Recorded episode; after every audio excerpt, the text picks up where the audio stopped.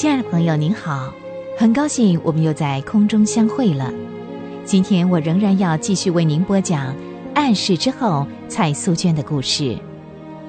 上一回我说到，李曼玛丽被关进了集中营不久，苏娟就搬到皇家沙花园的一间老阁楼住了。那时候，苏娟把仆人都打发走了，她就学着自己照顾自己。苏娟一个人在暗室的地板上用爬行代步，除了吃晚饭由隔壁的一位信主的教员为她送来热的饭菜，其他两餐就只靠吃饼干和咸菜来解饥。苏娟并没有多少钱，因为她把所有的钱都花在给李曼玛丽买吃的。当时物价大涨。什么都贵，特别是奶粉，即使有钱也很难买得到。当他听说李曼玛丽在集中营病了，就更急着要买奶粉了。胡姐妹在这件事情上曾经极力的帮助苏娟。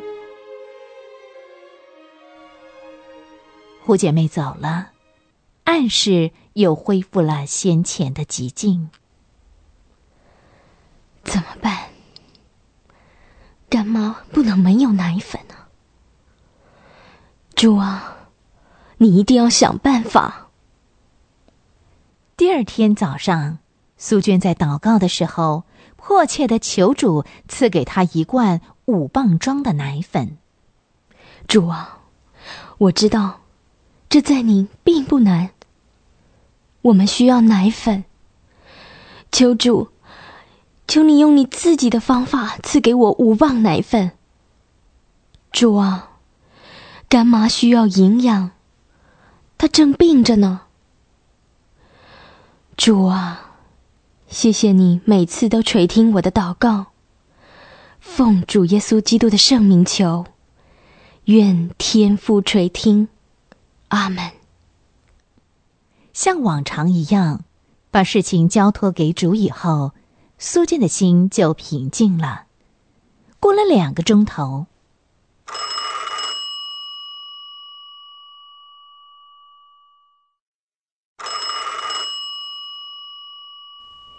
喂，是，我是苏娟。啊，春山啊，是你啊！这么早，有事吗？真的啊！维劳弟兄那儿有奶粉，啊，五磅的，可以可以，啊，你说什么？啊，他想送给我干妈，真的，啊，谢谢谢谢，春山，请你替我谢谢他。你什么时候送来啊？啊，今天下午，啊好极了，谢谢，再见。啊，感谢主，你向来不误事的。放下电话，苏娟不由得脱口大声的向神献上感谢。这位不误事的神再次向他显示浩大的慈爱和信实，他可以暂时不用为没有寄奶粉给干妈这件事操心了。这天下午，春山就送来了一罐五磅装的奶粉，不多也不少。正是苏娟两个钟头以前所祈求的。送奶粉的维劳弟兄是一个富商，他家里还有三罐五磅装的奶粉。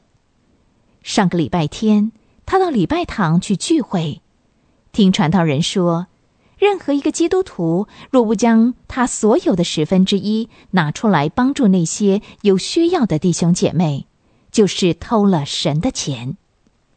维劳弟兄听了这些话，才想起应该顾念在集中营受苦的李曼玛丽，所以就要春山把奶粉送到苏娟这里来，请苏娟转交。一切都是神的恩典。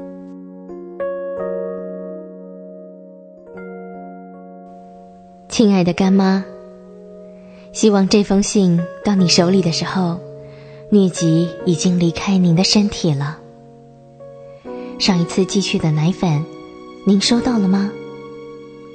干妈，要记得多喝牛奶啊。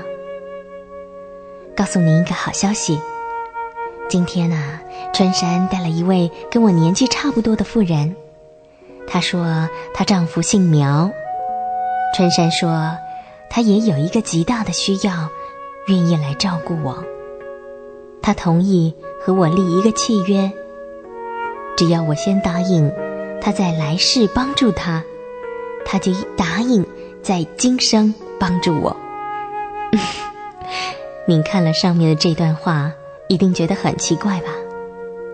是这样的，干妈，苗他是个虔诚的佛教徒，他有个凄凉的身世，觉得今生过得太痛苦，希望来世能够过幸福的日子，所以没事儿的时候，他只有念念经，行行善，积一些德吧，把希望。寄托在来世，唉，多可怜的妇人啊！对自己的今生都没什么把握了，还寄望于渺茫的来生。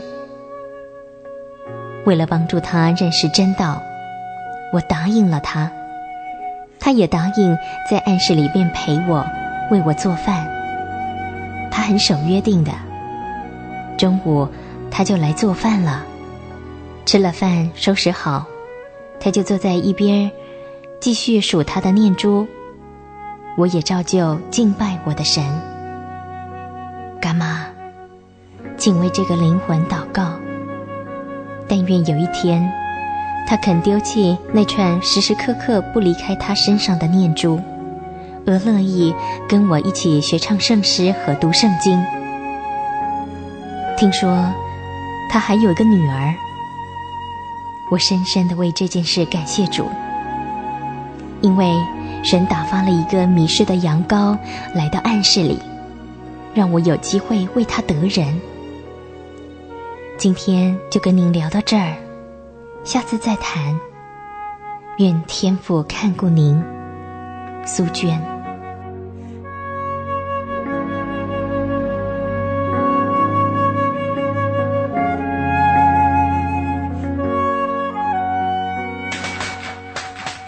远远的传来热闹的鞭炮声，夹着百姓们兴奋的欢呼。苏娟对那浪潮似的澎湃声并不惊奇。其实，要不是他行动不方便，要不是他两眼不能见光，他也真的想跑去看一下，跟那欢乐的群众打成一片。蔡小姐，蔡小姐，蔡小姐，请进来。蔡小姐，你知道吗？我们胜利了，日本人投降了。我知道，前几天就听说了。半街啊都在放鞭炮，每个人都兴奋的不得了。我以为你不晓得了。哎，苗姐妹呢？哦，她回家去看她女儿了，八成也乐得忘了回来呢。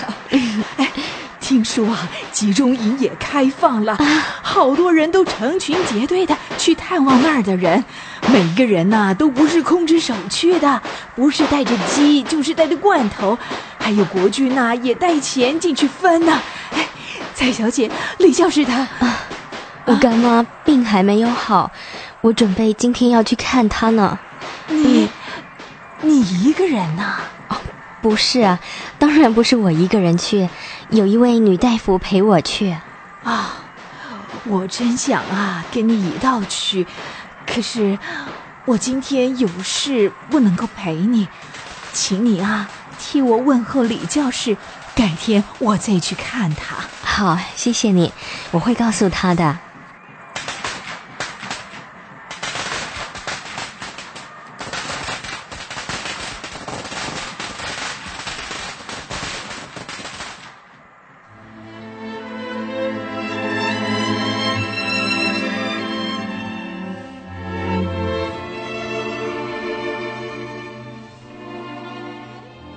他在这儿，不过注意不要打扰他太久。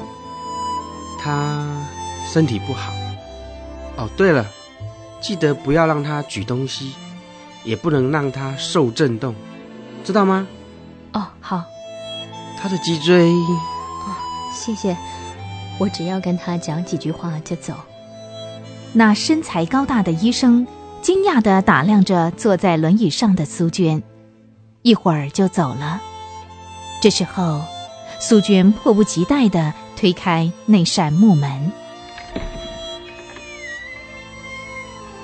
干妈，苏娟，你来啦！你怎么来的？我我请一个大夫陪我来的。干妈，你，哎，你不要担心啊，我也没什么大病，啊，只是大夫非要我继续在这儿不可。本来我想嘛，早一点回去看你，他偏不同意。啊，病人总得听大夫的，是不是啊？哈。说到这儿，李曼玛丽就愉快的笑了。很奇怪，苏娟想笑却笑不出来，她的心又惊又酸。十四个月的集中营生活。把她亲爱的干妈折磨成这个样子，又矮又瘦，站也站不直，脊椎像断了似的。尽管李曼玛丽一直努力的想让她放心，可是苏娟总算明白了，刚才那位大夫叮咛的话不是没有理由的。哎，苏娟啊。昨天大夫告诉我，我的丈夫下了命令，要我在一个月内不许离开集中营，要我留在这儿继续治病，而且说什么要我在近期内回国。啊，我真不懂，他们怎么把我的病看得那么严重？其实也没什么。只是，只只是挺不起腰，啊，这个毛病也真叫人头疼，做事很不方便啊。干妈，您还是听大夫的话，错不了的。我知道啊。哎，素娟，看样子，咱们又得等一段日子，才能在一起了。我们可以等，干妈。您就安心养病吧。苏娟的心平静了，一切听神的安排，就好的无比。黎曼玛丽和苏娟还会遭遇什么样的事情呢？欢迎您下回继续收听《暗示之后》蔡苏娟的故事。